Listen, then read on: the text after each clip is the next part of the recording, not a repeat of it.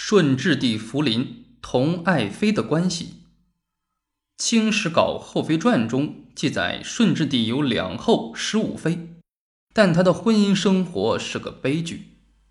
顺治先后册立过两位皇后，一位是他母亲的侄女波尔济吉特氏，由多尔衮做主订婚聘娶，顺治亲政册为皇后。二人性格不合，顺治废掉皇后，降为静妃。另一位是孝惠章皇后波尔济吉特氏，顺治十一年五月，年十四，聘为妃，六月册为皇后。她不久又受到了顺治帝的责斥，但这位皇后能委曲圆通，又有太后呵护，才没有被废掉。顺治真正视为国色天香、红粉知己的是董鄂妃。顺治帝对董鄂妃可谓是一见钟情，至死不渝。有几件事可以说明少年天子对董鄂妃的恩爱欲长：一是晋升之速和典礼之隆。董鄂妃在顺治十三年八月二十五日被册为贤妃，近一月有余，即九月二十八日，在晋为皇贵妃。这样的升迁速度在历史上十分罕见。十二月初六日，顺治帝还为董鄂妃举行了十分隆重的册妃典礼，并颁恩诏大赦天下。在清代二百九十六年的历史当中，因为册立皇贵妃而大赦天下的。这是绝无仅有的一次。二是尽改恶习，专宠一人。据当时的传教士汤若望记述，少年福临和一切满洲人一个样，而肉感肉欲的性癖尤其特别发达。结婚之后，人们仍能听到他在道德方面的过失，可见福临确实沾染了满洲贵族子弟那种好色淫纵之习。可是奇迹出现了。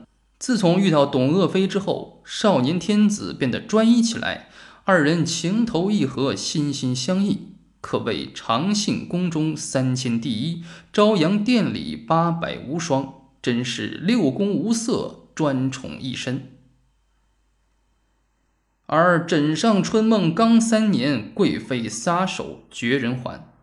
董鄂妃本来就体弱多病，生了一个小男孩，又百日而伤。这种打击使得她一病不起，二十二岁就告别了深爱着她的少年天子。顺治得知噩耗，痛不欲生，寻死觅活，不顾一切。人们不得不昼夜看守着他，使他不得自杀。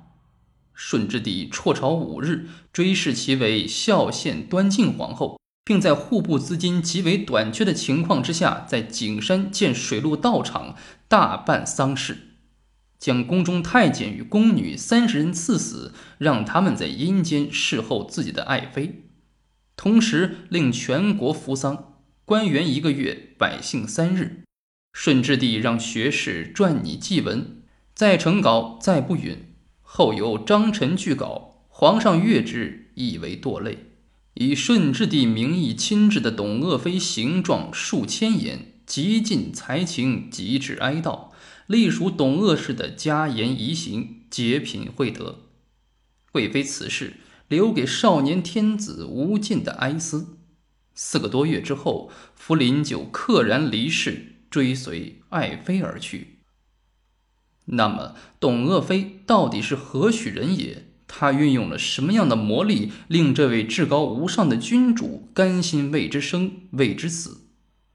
董鄂妃又作动鄂妃。她的身世有三种说法：一是说《清史稿后妃传》中的记载，孝献皇后动鄂氏，内大臣鄂硕女，年十八入仕，上眷之特厚，宠冠后宫；二说是董鄂妃为秦淮名妓董小宛，董小宛原为江南名士冒辟疆之妾，江南名妓知书多艺，倾慕东林，如李香君与侯方域。柳如是与钱谦益、卞玉京与吴伟业、顾梅生与龚鼎孳，都是佳人配才子。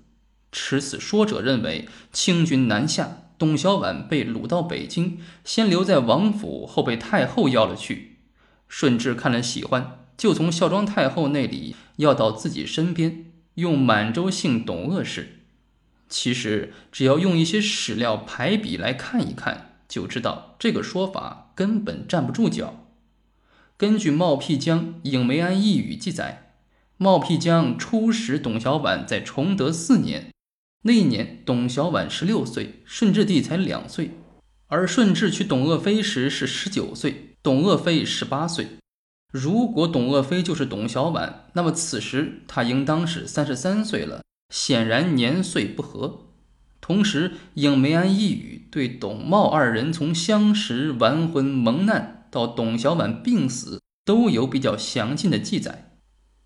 按上述说法，董小宛比顺治大十四岁，同茂辟疆结婚九年未生育，并于顺治八年已病死，所以董小宛即董鄂氏之说实属望风捕影，不能成立。三说是董鄂妃原为顺治的弟弟襄亲王博木博固尔的妻子，这种说法主要来自于汤若望传的记述。顺治皇帝对一位满级军人之夫人起了一种火热爱恋，当这一位军人因此申斥他的夫人时，他竟被对于他这申斥有所闻之的天子亲手打了一个极怪异的耳刮子。这位军人于是乃因愤懑致死，也有可能是自杀而死。皇帝遂即将这位军人的夫人收入宫中，封为贵妃。根据陈元先生的考察，他似乎就是顺治夺十一弟襄亲王博木博固尔之爱。但有学者也提出了不同意见。董鄂妃这位神秘的女子，让那么多文人墨客梦绕魂牵，赋诗寄情，又让那么多历史学家费尽心思苦心考察。但直到今天，她的身世仍然是个待解之谜。